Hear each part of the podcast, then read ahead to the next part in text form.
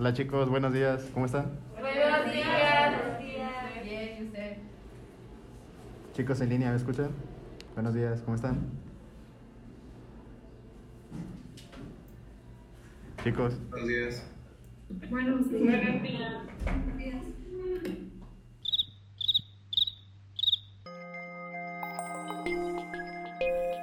La interacción en los entornos educativos se ha resignificado desde la revolución tecnológica detonada en el 2019, ya que las reacciones y actitudes de los estudiantes han cambiado por completo y mutan según la modalidad en la que ellos lo viven y se desenvuelven. Y desde una perspectiva subjetiva, se podría interpretar esto como el resultado de un factor anímico o de apatía por parte del estudiante, pero en realidad lo que está en juego es el binomio del aprendizaje significativo, las emociones y experiencias agradables. Aprender es un proceso que a nuestro cerebro se le da estupendamente, es lo que más le gusta al cerebro. Pero la neurociencia y todas las investigaciones recientes apuntan a que aprender y que todo el proceso cognitivo que sea con el aprendizaje es un binomio, donde la cognición y la emoción van juntas. Es una moneda de dos caras, no van separadas. Antes no. Eh, cuando no se conocía bien el funcionamiento del cerebro, cuando la neurociencia no estaba tan avanzada, se pensaba que aprender era un fenómeno solamente cognitivo, que eh, era responsabilidad de nuestro cerebro nuevo, de nuestra corteza cerebral. Hoy se sabe que no, que las emociones influyen en el que aprende y en el que enseña, ojo, también. Por lo tanto, las emociones son las guardianas del aprendizaje. ¿Por qué? Porque son las responsables de la memoria. Lo que está claro es que solo nos acordamos lo que hemos aprendido con emoción o lo que hemos vivido en nuestra vida con alguna emoción. El cerebro nuestro es selectivo. Las emociones son el pegamento de los recuerdos. Que luego esos recuerdos pueden ser más positivos o más negativos. Pero si alguna persona no te ha dejado huella en tu vida, no te acuerdas de ella. No nos acordamos de todos los profesores. Solo nos acordamos de algunos, de los que o nos han dejado huella o cicatriz. Así lo comenta la escritora y psicóloga Begoña Ibarrola en una charla llamada Las emociones son las guardianes del aprendizaje en abril del año 2021 en el espacio BBVA Aprendemos Juntos. Destaca además que los maestros deben comprender que los estados emocionales pueden aportar o bloquear procesos de aprendizaje, identificando estrategias que puedan cambiar un estado negativo por uno positivo, promoviendo la creatividad para disminuir el aburrimiento. Así, el estudiante prestará atención y se interesará en aprender, elevando la confianza en los demás y en sí mismo para reducir el miedo, emociones que bloquean el cerebro y la memoria, promoviendo actividades donde impera la calma para evitar el estrés y la ansiedad, pues esto propicia el bajo rendimiento no solo de los estudiantes, sino de los maestros también, por lo que es indispensable generar entornos y ambientes educativos emocionalmente saludables.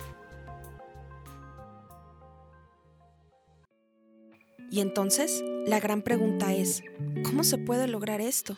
Primero, debemos de recordar que aprender es un proceso o método para adquirir habilidades, conocimientos y hábitos, pero no todos aprendemos de la misma forma ni con los mismos métodos, pues lo que le funciona a un estudiante no le funciona a otro. Lo que esperamos como maestros en la gran generalidad es que después de un tiempo determinado, ya sea un parcial, un semestre o hasta un año escolar es que todos los estudiantes aprendan los mismos contenidos, muchas veces impartidos solo de una misma forma, lo cual convierte el proceso de enseñanza y aprendizaje en algo tedioso y sin sentido, en lugar de ser una experiencia agradable y, por qué no, muy divertida.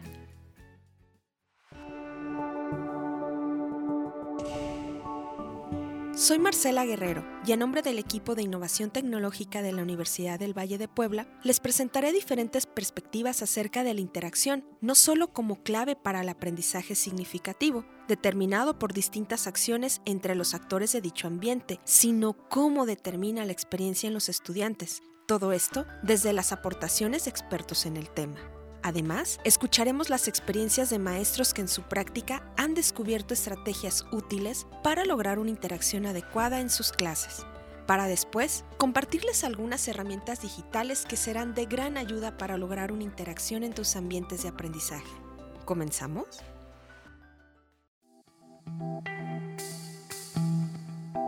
El éxito de un curso es la interactividad, ya que promueve la actividad cerebral y emocional en un estudiante y con ello se propicia la creación de experiencias que permitan aprendizajes significativos. Pues como lo mencionan Schlosser y Simon, la interactividad se define como la comunicación o diálogo que ocurre entre instructores y aprendices o entre aprendices.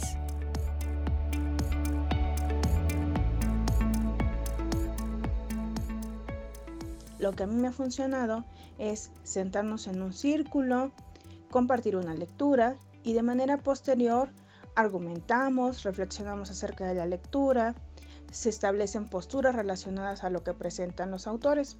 Esto permite también que los estudiantes entren en confianza, ya que se centra en un diálogo, en un diálogo compartido con los compañeros y también conmigo. Notza, Voces de Arte y Ciencia Docente.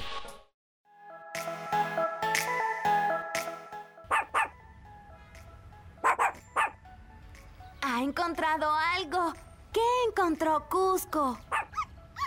¡Un cachorro! Recordemos que la interacción es la comunicación o compartir ideas entre dos o más personas para generar conocimiento, ya sea de una forma humana, en un contexto social o en un contexto educativo como forma didáctica, donde hay tres factores muy importantes que se deben considerar el estudiante, el profesor y los contenidos o recursos didácticos. Si uno de estos tres falla o está ausente, no hay interacción. Debes considerar que la interacción debe enfocarse en el estudiante y los contenidos para propiciar aprendizajes significativos. Crear un clima de confianza en el ambiente educativo será un espacio donde todos participen y se respeten las opiniones de todos, celebrando las diferencias.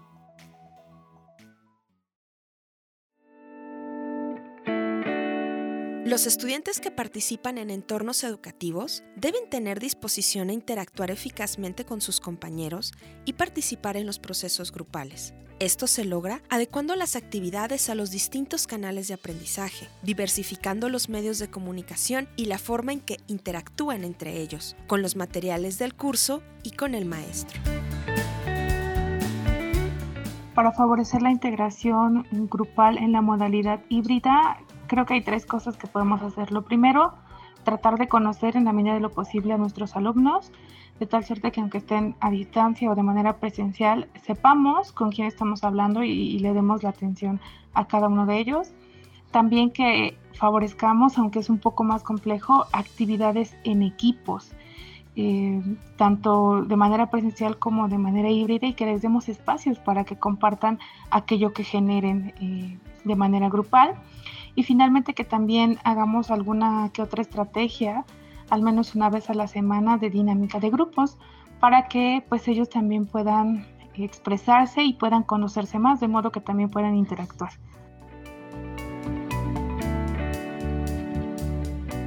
Una comunidad de aprendizaje es el conjunto de individuos que comparten un interés en común y que desean aprender sobre alguna temática por medio de la colaboración. En este sentido, la interacción es un factor muy importante, ya que es la que permite el éxito de estas actividades.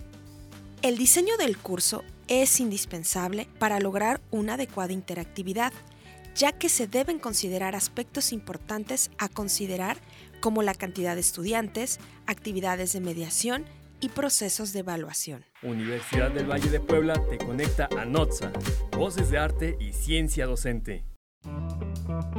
Debemos mantener la atención en los estudiantes, enganchándolos con recursos que sean de su interés.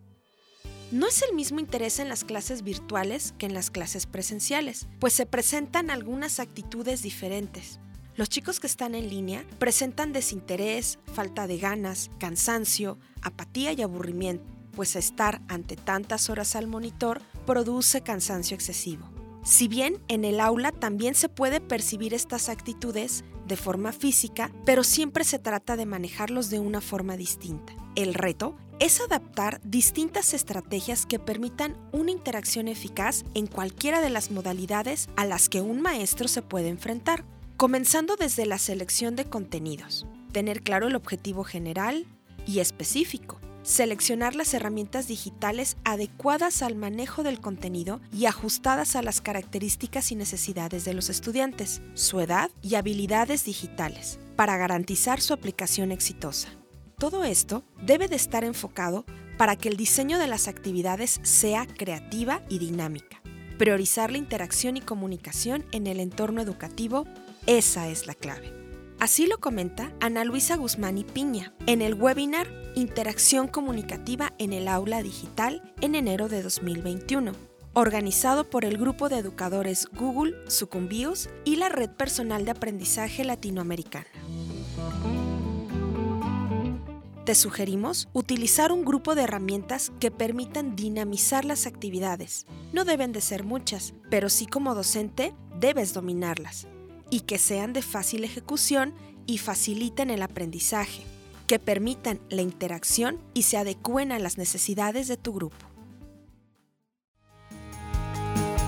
Para lograr esta interacción que producen las experiencias agradables, te recomendamos el uso de herramientas en línea que tengan varias funciones, donde el estudiante participe de forma libre y creativa, así como de forma colaborativa deben empoderar sus participaciones y mostrar interés por sus comentarios. Herramientas que permitan la retroalimentación entre pares. Una de estas herramientas es Nearpod, pues con la gama de comandos se pueden crear actividades como nube de palabras, dibujos de pizarras, textos colaborativos y presentación de información en imágenes o videos.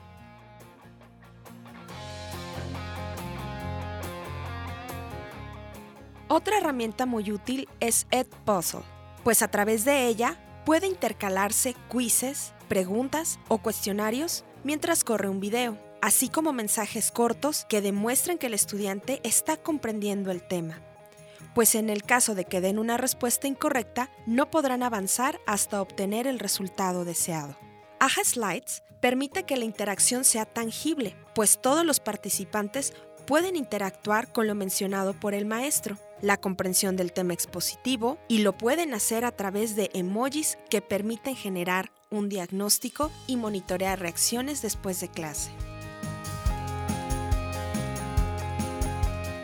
La gamificación es una estrategia aliada para generar una mayor interactividad y experiencias de aprendizaje, pues herramientas como Genially, WordWall o Puzzle Maker dan ese momento gratificante e incluye diversión en las actividades de tu clase. Notza, Voces de Arte y Ciencia Docente. Los invitamos a que pongan en práctica estas recomendaciones e implementar distintos tipos de interacción, como las tutorías entre pares, donde los estudiantes que saben más contribuyen a que los novatos aprendan a través de un lenguaje amigable y sin barreras emocionales ni generacionales. El trabajo cooperativo empodera la interacción, pues cuando todos saben lo mismo acerca del tema y se aplica una actividad determinada, ellos buscarán perfeccionar lo aprendido, aportando el fortalecimiento de sus relaciones interpersonales y mejorando su autoestima. Necesitamos la tecnología en cada aula y en las manos de cada estudiante y de cada profesor, porque es el bolígrafo y el papel de nuestro tiempo y es la lente a través de la cual experimentamos gran parte de nuestro mundo. David Warnick.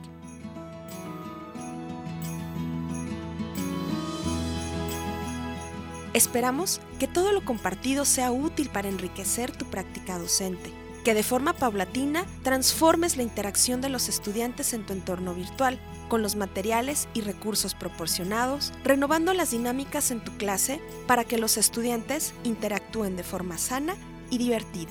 Todo esto es para que así construyamos juntos una verdadera educación propia del siglo XXI. Hasta la próxima. Universidad del Valle de Puebla te conecta a NOTSA, Voces de Arte y Ciencia Docente.